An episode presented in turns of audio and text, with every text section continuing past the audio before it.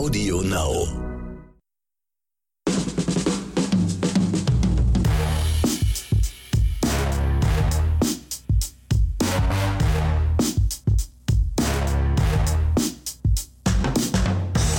Draußen wird's Frühling, die Sonne scheint, es wird langsam wärmer. Zeit für eine neue Folge Oscars und Himbeeren. Mit uns Ronny Rüsch und mir Axel Max. Ich sag mal Hallo. Ich sag auch mal Hallo, aber die Frage, wieso wird es denn wärmer? Bei mir wird es nicht wärmer. Tja. Wo ist denn der Frühling, von dem du redest? Tief im Westen. Sang mal irgend so ein berühmter deutscher Musiker. Also hier bei uns in Berlin, da ist, ist von Frühling nicht viel zu merken. Also ein Tag sind 19 Grad, die nächsten 9. Abwechslungsreich. Jeder weiß, dass die Sonne im Osten erwacht und im Westen meistens einen großen Bogen macht. Offenbar nicht. Siehst du, wir reden schon wieder Blödsinn. Ja, aber ich, ich habe mal gehört von einer Zuhörerin, das hat ihr gefallen. Und wenn wir eine Zuhörerin damit schon glücklich machen, ist doch schon mal alles Da- super. Dann ist gut. Ja. Dann haben wir den Podcast nicht, nicht umsonst gemacht. Richtig. Wenn eine Zuhörerin glücklich war, unseretwegen, dann hat sich die Sache gelohnt. Genau. Für alle, die das draußen nicht wissen, äh, dieses ist nicht improvisiert, sondern das haben wir versucht, über Monate einzustudieren. Über Genau. die Qualität lässt sich streiten, aber okay. Genau. Und dafür waren wir eigentlich ganz gut. Ja, Jetzt ähm, kommen wir aber, wie, wie du immer so gern sagst, zum Wesentlichen der Sache. richtig, richtig.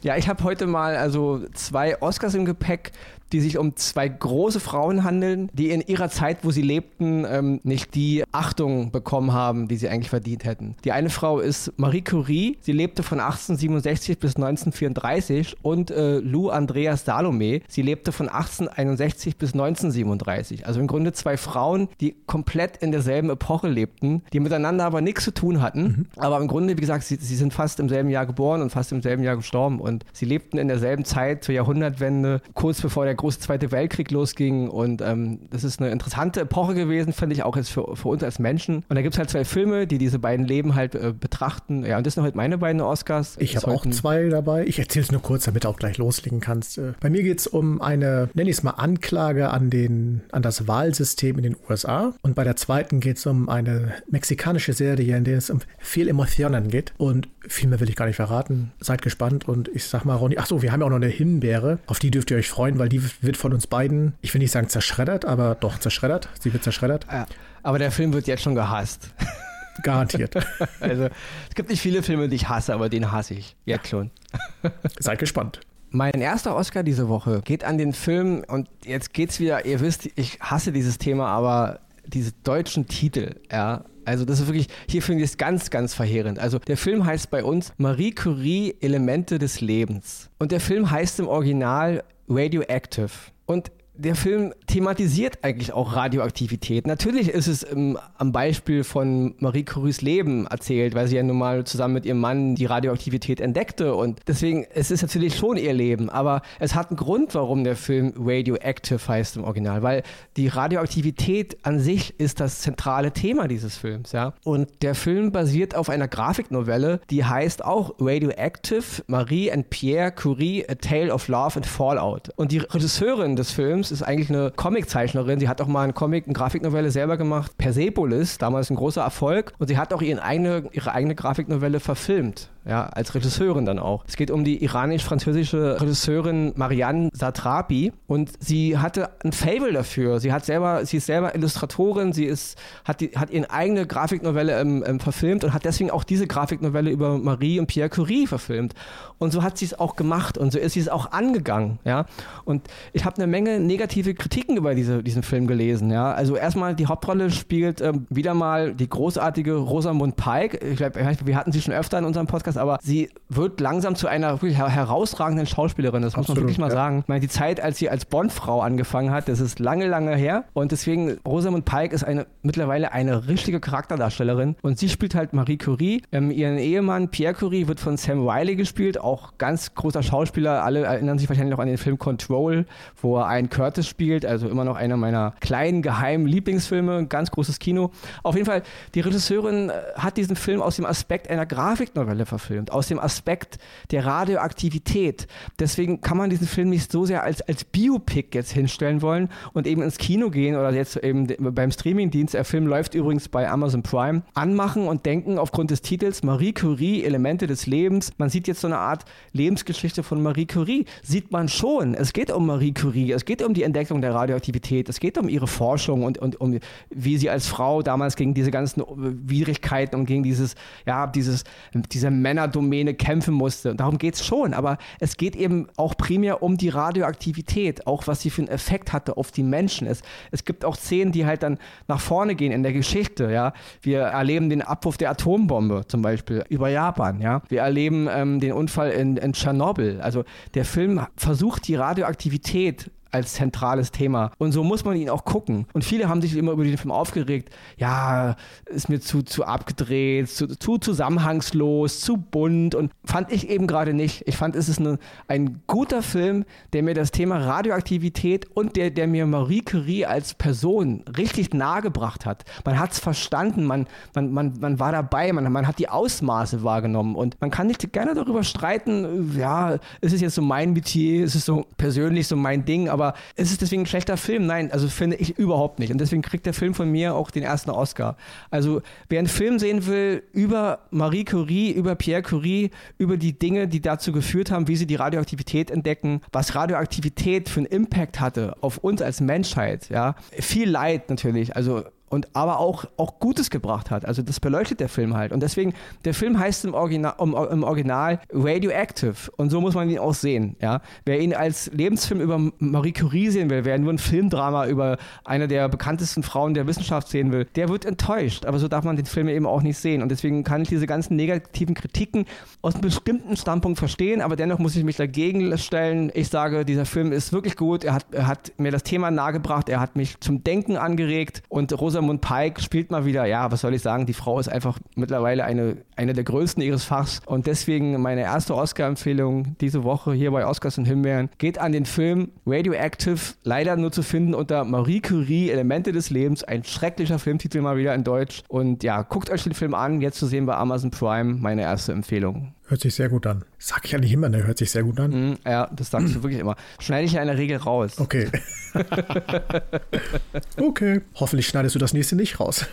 Und zwar meinen ersten Oscar. Irresistible, unwiderstehlich, läuft auf Sky. Und ich nehme mal vorweg, ich war auf, am Anfang des Films auf dem gleichen Trip zu sagen, warum muss das deutsche Wort unwiderstehlich äh, da stehen. Irresistible als Filmtitel reicht doch völlig aus. Aber ich erzähle erst mal, worum es geht. Wir hören am Anfang äh, Zusammenschnitte im Off-Screen, wo äh, nochmal diese Werdegang, wie Donald Trump äh, Präsident wurde, dass äh, Hillary Clinton es nicht geschafft hat und so weiter und wie Amerikaner sich dabei fühlen. Dann schwenkt das Ganze um und man sieht in einem kleinen Ort irgendwo in Wisconsin ein äh, Farmer äh, durch die Landen fahren, wie er zu einer Bürgerbesprechung in diesem kleinen Ort will und dort ein fackelndes Statement für eine Resolution abgibt, die dort äh, nicht genehmigt werden soll. Und dort so anprangert wie er ist Marine, Worte, Ehre, alles, was man dazu, Werte, die nicht mehr gelebt werden, alles, was dazugehört. Das Ganze wurde natürlich mitgeschnitten und auf YouTube gezeigt. Und die Geschichte schwenkt wieder um in ein Büro, wo äh, Gary Zimmer, gespielt von dem wunderbaren Steve Carell, einen demokratischen Wahlkampfmanager spielt, der dann sagt, und genau das sind die Werte, die wir, die Demokraten, verloren haben. So einen Mann müssen wir unterstützen. Wir müssen einen Swing State, wie es Wisconsin ist, wieder für uns erobern. Die Republikaner haben das über Jahre lang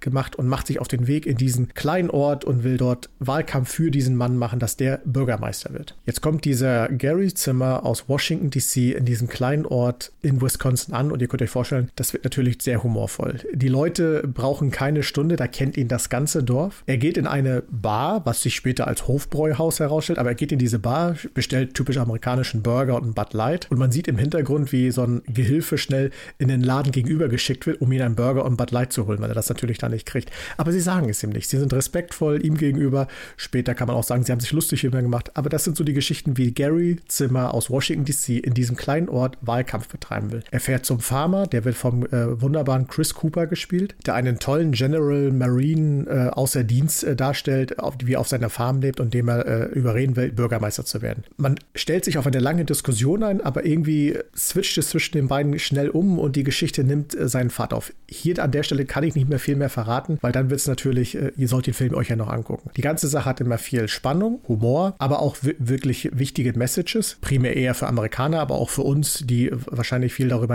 auch schon nachgedacht haben, natürlich auch. Und am Ende der ganzen Geschichte gibt es einen Switch, wo ich persönlich gesessen habe und gesagt habe, was, wow, total genial. Das müsst ihr euch wirklich reinziehen. Bleibt noch zu sagen, äh, Mackenzie Davis spielt die Tochter des Farmers. Man kennt sie aus dem, ich glaube, der letzte Terminator und äh, Blade Runner, also alles oh. Schauspieler. Nicht den letzten Terminator erwähnen, kriege ich Gänsehaut. Ja, ich weiß, oh. ich weiß. Aber äh, Ist aber so, an dem Film hat sie noch versucht, irgendwas Gutes zu machen. Egal. Tolle Schauspielerin spielt die Rolle auch da als Farmerstochter wunderbar. Und wie gesagt, am Ende der Geschichte gibt es wirklich eine wunderbare Auflösung, einen wunderbaren Switch, der ist einfach nur herrlich. Und deswegen Irresistible, unwiderstehlich auf Sky. Und jetzt kurz noch zurück, warum ich dann mich nicht mehr gewundert habe über die beiden Titel, weil am Ende des Films werden beide Wörter übereinander gelegt und es werden bestimmte Passagen markiert und dann versteht man auch, warum es so heißt, wie es heißt, sowohl in Englisch als auch in Deutsch. Auf Sky zu sehen, viel Spaß dabei damit sind wir bei meinem zweiten Oscar heute. Und ja, und auch mein zweiter Oscar, wie ich eingangs schon sagte, befasst sich mit einer großen Frau der Geschichte, mit einer starken Persönlichkeit. Es geht um die Filmbiografie von Lou Andreas Salome, die 2016 entstanden ist. Das ist eine deutsch-österreichische Co-Produktion. Die Hauptrolle spielt Katharina Lorenz. Auch hier muss ich mal erwähnen, ähm, eine hervorragende deutsche Schauspielerin. Ja. Hat für mich ist ja leider immer so nicht immer die Möglichkeit, sich immer so darzustellen, wie sie eigentlich könnte, was für aber für eine Menge deutsche äh, Schauspieler und Schauspielerinnen gilt es gibt immer verflucht wenig gute Drehbücher, wo diese Leute sich mal echt mal zeigen können, was sie, was sie eigentlich für hervorragende Darsteller und Darstellerinnen sind, ja. Und deswegen mal ein ganz großes Lob an Katharina Lorenz. Auch an Nicole Hesters, die spielt halt die alte Lou Andrea Salome in dem Film. Auch das ist wirklich hervorragend. Kleines Lob geht auch an, immer an Alexander Scher, der spielt Friedrich Nietzsche. Auch eine kleine Rolle zwar, es ist eigentlich nur eine Nebenrolle in dem Film, aber auch hier mal wieder auch Alexander Scheer, abgesehen von seinem kleinen Ausrutscher, Sekunden-Ausrutscher in Wir Kinder vom Bahnhof Zoo, wo David Bowie spielte, hat mir nicht so gefallen, aber es war wirklich nur Sekunden. Ansonsten halte ich Alexander Scheer für einen der brachialsten deutschen Schauspieler, ja, die gerade unter, unter Sonne wandeln. Also deswegen großes Lob auch hier nochmal an Alexander Scheer. Ja, Lou Andreas Salome ist eine Frau gewesen, also eine Schriftstellerin, eine Psychoanalytikerin, die im Grunde in ihrer Zeit ein and wirklich einen ganz großen Fußabdruck hinterlassen hat und im Grunde teilweise die Männer, mit denen sie es zu tun hatte. Und wir reden ja wirklich von Leuten wie eben Friedrich Nietzsche, Sigmund Freud und Rainer Maria Rilke, also Namen, die, die, die man kennt, ähm, deren Leben sie beeinflusst hat und deren Arbeit sie im Grunde auch mitgeprägt hat. Es ist ein ganz toller Film über eine, über eine große Frau, die in einer Zeit, in der die Frau eigentlich wirklich an allen Ecken, wo es nur ging, unterdrückt wurde, wo, wo junge Mädchen da, dazu erzogen wurden, im Grunde nur, wenn es geht, Ehefrauen zu, zu werden und Kinder zu kriegen und einfach mal, man muss es so sagen, einfach mal die Schnute zu halten, ja. Und sie hat sich gegen all das aufgelehnt. Sie, sie war total unkonventionell. Sie hat sich wirklich als Mensch wahrgenommen, als denkender Mensch, als, als Philosophin, ja. Ihr, ihr Gehirn und was sie, was sie mit ihrem Geist versteht und erreicht, das war ihre primäre Antriebsfeder, was sie als Mensch definiert und nicht, was die Gesellschaft ihr zu, zugesprochen hat. Du bist halt eine Frau und füge dich, ja. Und ich, das ist, es gibt wenig Menschen in der Geschichte, die ich gerne kennengelernt hätte, aber sie ist eine dieser Personen, wo ich denke, mit dieser Frau hätte ich gerne mal einen Abend so irgendwo in Berlin an der Spree, in so einem schönen alten Café und mich mal gerne mit ihr unterhalten, weil der, der Film transportiert das wirklich hervorragend und auch das Spiel von Katharina Lorenz transportiert diesen, diesen freien Geist, der in so eine Welt geboren ist, wo überall nur Ketten an ihm zerren und wo, wo, wo, wo Formen sie, sie in, eine, in eine Ecke drücken wollen und sie rebelliert überall, wo sie nur kann und sie schafft es sogar, sich daraus zu befreien, obwohl die Zeit eine andere Zeit ist, ja. Und obwohl heute kämpfen ja die Frauen auch noch an allen Ecken und Kanten um, um Emanzipation, ja, um, dass sie als Menschen wahrgenommen werden und nicht als, in erster Linie nur als Frauen. Und das wird hier wirklich ganz, ganz toll dargestellt, ja. Es ist ein ganz sensibles, hervorragend gespieltes Porträt. Man ist in ihrer Geschichte, man versteht ihre, ihre Ambitionen, man versteht ihr Scheitern und man versteht aber auch die Liebe in ihrem Scheitern und, und die Akzeptanz der Wahrheit, wie es ist. Und ein ganz tolles Beispiel dafür auch, wie man ein, ein Biopic auf, aufzieht. Und also von mir deswegen ganz, ganz großes Lob und ein ganz, ganz großer Oscar an den Film Lou Andreas Salome jetzt zu sehen, auch bei Amazon Prime. Und ich kann wirklich jedem nur empfehlen, ähm, sich diesen Film wirklich auch mal ein bisschen vorbehaltslos anzugucken. Ja? Und auch mal über die Rolle der Frau nachzudenken, wie sie in den letzten Jahrhunderten in unseren Gesellschaften ja, geprägt und gedrückt wurde und auch wie wir heute das immer noch machen. Er ist der jüngste Vorfall hier wieder, dieser, dieser Vorfall mit, mit mit, mit Erdogan und Ursula von der Leyen, ja, wie sie da auf die, auf die Couch äh, delegiert wurde. Das ist ein ganz krasses Beispiel dafür. Das geht alles überhaupt nicht. Also ich muss wirklich sagen, es reicht langsam. Wir leben 2021 und mir fliegt auch als Mann langsam die Hutkrempe weg, wie oft muss sowas noch erduldet werden. Und wie, wie, wird das immer noch so als Normalität? Das geht nicht mehr. Ja? Da muss wirklich jeder Mensch, der nur halbwegs sein Gehirn benutzen kann, langsam mal wirklich sagen, es reicht. Ja? Das ist eine Wahrnehmung immer noch e-, eines Frauenbildes. Das gehört wirklich ins letzte Jahrhundert. Und, und es reicht, reicht wirklich. Bevor ich es wieder in eine riesige flammende Rede ausarte, ja, züge ich mich jetzt. Wir sind ja hier in einem Filmpodcast und äh, deswegen ähm, auf jeden Fall mein zweiter Oscar diese Woche, Lou Andreas Salome, zu sehen bei Amazon Prime. Guckt euch an. Ein Film über eine tolle Frau, über eine tolle Geschichte und nochmal ein ganz großes Lob an Katharina Lorenz. Das muss jetzt nochmal sein. Und trotzdem für deine Brandrede hast du vollkommen recht. Unterschreibe ich so. Gut, nachdem du ja wirklich jetzt zwei große Oscars äh, verdient hast, komme ich jetzt mal zu etwas, äh, zu einer Rubrik, die wir ja vor kurzem eingeführt haben. Und zwar fragen wir euch, Oscars oder Himbeere? Und zwar geht es um die Serie Wer hat Sarah ermordet? Eine mexikanische Serie, eine Serie, die wer mexikanische Serien und Filme kennt, wo es viele Emotionen gibt. Und äh, es fängt an mit einer mit Teenies auf einem Boot, die äh, über einen See fahren. Es, ist Sommer und äh, die haben Fallschirm dabei, also Para, zum, zum Paragliding. Und äh, die Sarah entscheidet sich, ich mach's, fliegt hoch, der Gurt reißt, sie stürzt ab, tot. Der Bruder wird dafür verknackt, soll für 30 Jahre in den Knast, kommt nach 18 Jahren wieder frei und will dann Rache nehmen, weil offenbar ist Sarah ermordet worden. Es scheint kein Unfall zu sein. Und damit nimmt die ganze Geschichte seinen Lauf. Wir sind in der Zeit, in der Alex oder Alejandro, wie man so schön sagt, aus dem äh, äh Knast kommt und dann halt seine Rache plant bei sich zu Hause. Und ich äh, nehme jetzt mal nichts groß vorweg. Es, äh, die Serie hat viele spannende Momente, wie die Geschichte gedreht ist, weil er sich natürlich mit der Familie, äh, mit der Gegenfamilie, mit der er damals unterwegs war, mit seiner Schwester natürlich auseinandersetzen muss. Er vermutet natürlich den Mörder aus deren Reihen. Ist es der Vater? Ist es einer von den beiden Söhnen? Da ist noch eine, eine, eine Tochter dabei, aber die kannte er damals noch nicht, weil sie noch klein war. Die spielt natürlich dann als erwachsene Frau eine Rolle und so weiter. Es ist spannend erzählt. Den Hintergrund, worum es geht, kann ich persönlich sagen, finde ich gut, bringt viel Spannung mit. Aber die Serie an sich ist sehr plump aufgebaut. Ich weiß, wie, äh, wie mexikanische äh, Seifenopern vor allen Dingen oft aufgebaut sind. Viel dramatische Musik, viel laute Stimmen, viel Rumgebrülle. Aber gefühlt nimmt das so ab Folge 2 und 3 ist das so eine Dauerschleife. Die Musik wird wieder leise, dann wird wieder ein Spannungsmoment aufgebaut, die Musik wird wieder laut, irgendeiner muss wieder am Ende schreien, dann geht die Musik wieder leise und so geht das die ganze Zeit. Und damit versuchen sie ein Thema nach dem anderen hin und her zu tragen. Es gibt schwache Charaktere, die teilweise sehr schlecht gespielt werden. Es gibt starke Charaktere, die, oder sagen wir mal so, es gibt gibt Charaktere, die stark sein sollen und wahnsinnig plump dargestellt werden. Das nehme ich mal vorweg. Da geht es um den ältesten Sohn dieses Casino-Gurus, der das Casino übernehmen soll. Der wirkt wie so ein Bauerntölpel. Da würdest du sagen, dem würde ich nicht mal einen, äh, einen, einen kleinen Kiosk andrehen, damit er den führt. Während der kleinere Bruder, der homosexuell ist, aber wirklich smart und wie ein Geschäftsmann wirkt, wo man sagt, dem würde ich sofort das Casino an der Hand geben. Aber nur weil er homosexuell ist, wird er natürlich verachtet von seinem Vater, weil der halt noch äh, weit in der Vergangenheit lebt. Und so nimmt diese ganze Serie seinen Lauf und irgendwann habe ich davor gesessen und gesagt, weißt du was, sag uns doch einfach, wer der Mörder ist. Dann ist doch gut. Also man, man könnte im Grunde theoretisch jeden verdächtigen. Selbst der Alex äh, könnte theoretisch der Mörder gewesen sein, weil die Geschichte da immer wieder hin und her geschubst wird. Immer wieder werden neue Dinge ins Feld geworfen, die auf einmal wieder einen anderen Lichtblick werfen sollen. Und am Ende, und da sind wir dann am Ende der ersten Staffel und die zweite Staffel soll ja irgendwann kommen, soll auf einmal alles ganz anders sein. Plötzlich ist die Frage, wer war Sarah überhaupt? War sie eigentlich nur die kleine Schwester oder war da viel mehr dahinter? Und das ist einfach ein bisschen plump alles dargestellt. Das ist sehr schade, weil eigentlich die Idee,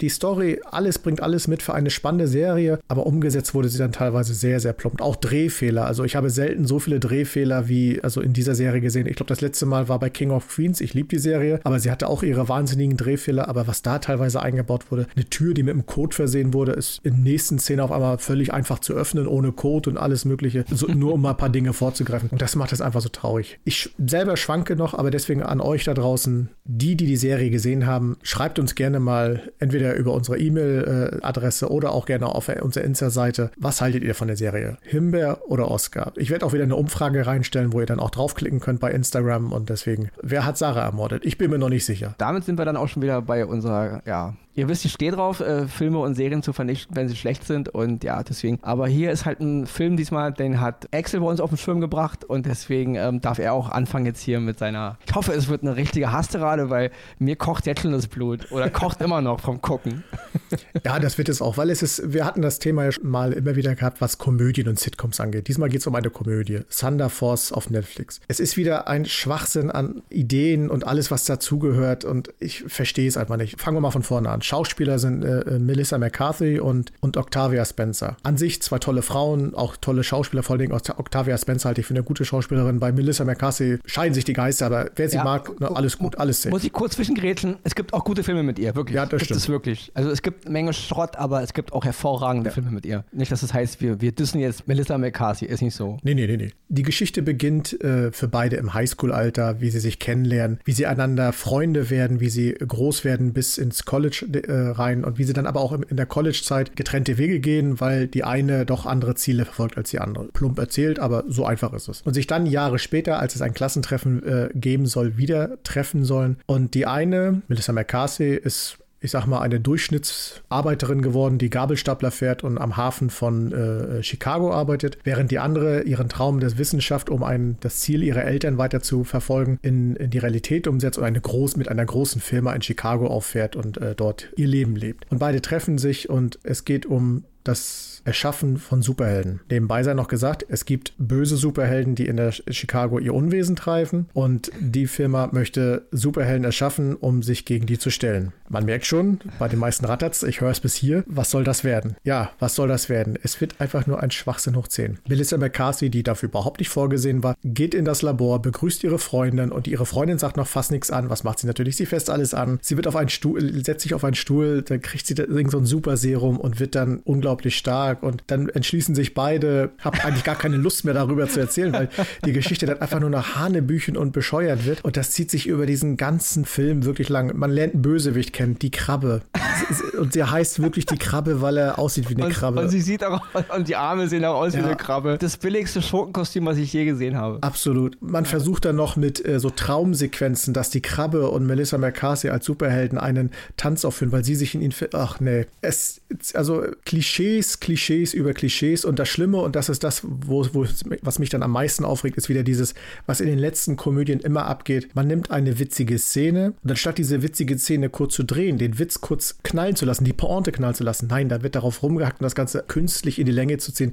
Und wir beide kritisieren oft Leute, die skippen in Filmen, also vorspulen. Also bei dem Film kann ich absolut verstehen, weil man von Minute 10, würde ich jetzt mal sagen, bis zum Schluss einfach vorspult und den Film in vierfacher Geschwindigkeit sich kurz durchkriegt. Auch da wird man den Unsinn in diesem Film schnell erkennen. Und ja, ich überlasse dir mal das Wort, weil ich, ich finde den Film einfach so grottenschlecht, ich möchte gar nicht mehr weiter darüber reden.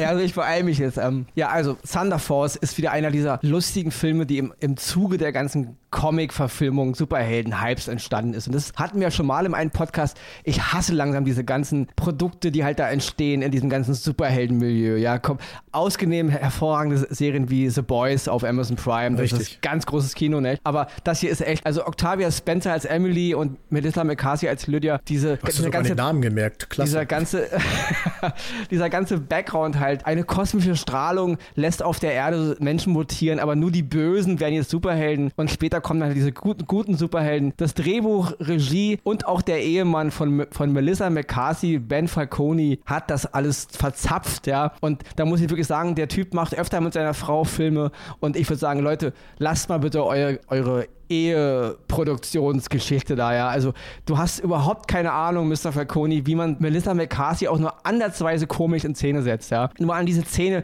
wie diese beiden und die beiden Frauen sind ja nun mal ein bisschen korpulent und dann steigen sie beide aus dem, aus dem Lamborghini aus und kommen da kaum raus und es wird ellenlang aus, diese, ja. die, diese, diese ewigen Witze auf Kosten von Dicken, das ist so plump, hohl und dumm langsam und ist auch nicht mehr lustig, ja. Und es ist, ein, es ist eine Verarsche für alles, was Comedy sein soll. Und die Geschichte ist doof, die, die, die Szenen sind doof, die, die, die, die Schauspielerinnen agieren doof. Das ist ein kompletter, sinnloser Rotz, der uns da präsentiert wird. Er ist zurzeit auf Netflix wieder auf Platz 1, aber ich hoffe wirklich, die Leute gucken nur die erste halbe Stunde und steigen dann aus, ja. Ich kann mir nicht vorstellen, dass viele Menschen das bis zum Ende sich durchgucken. Also, oder eher, wie du sagst, die skippen irgendwann vor man guckt natürlich erstmal rein, wenn man denkt, ja, okay, die beiden lustigen Frauen jetzt irgendwie, ja, bisschen korpulent, ist mal was Lustiges über Superhelden, gucke ich mal rein. Aber das kann mir doch keiner erzählen, dass ihm das wirklich gefallen hat, ja. Es ist eine Beleidigung für alle Menschen, die Comedy lustig finden. Es ist eine Superheldenbeleidigung, eine Comicfilmbeleidigung. Es ist auch eine Beleidigung für die beiden Hauptdarstellerinnen, ja. Und äh, dieser Regisseur, Ben Falcone, soll bitte aufhören, Filme zu machen. Das ist, das ist einfach nicht zu ertragen. Also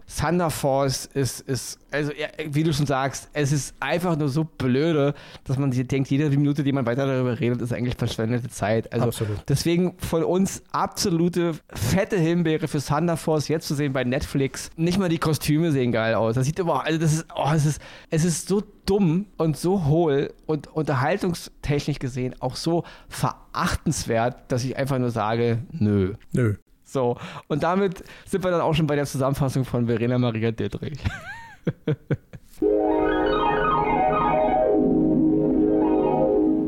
Die Oscars gehen in dieser Woche an Marie Curie, Elemente des Lebens. Filmdrama basierend auf einer Grafiknovelle mit Rosamund Pike und Sam Riley. Zu sehen bei Amazon Prime. Irresistible, unwiderstehlich. US-Filmkomödie mit Steve Carell, Rose Byrne und Chris Cooper. Zu sehen bei Sky. Lou Andreas Salome. Eingängige Filmbiografie mit Katharina Lorenz, Nicole Hesters und Alexander Scheer. Zu sehen bei Amazon Prime. Oscar oder Himbeere? Entscheidet ihr. Wer hat Sarah ermordet? Zehnteilige mexikanische Thriller-Dramaserie. Zu sehen bei Netflix. Die Himbeere geht in dieser Woche an Thunder Force. Superhelden-Action-Komödie mit Octavia Spencer und Melissa McCarthy. Zu sehen bei Netflix.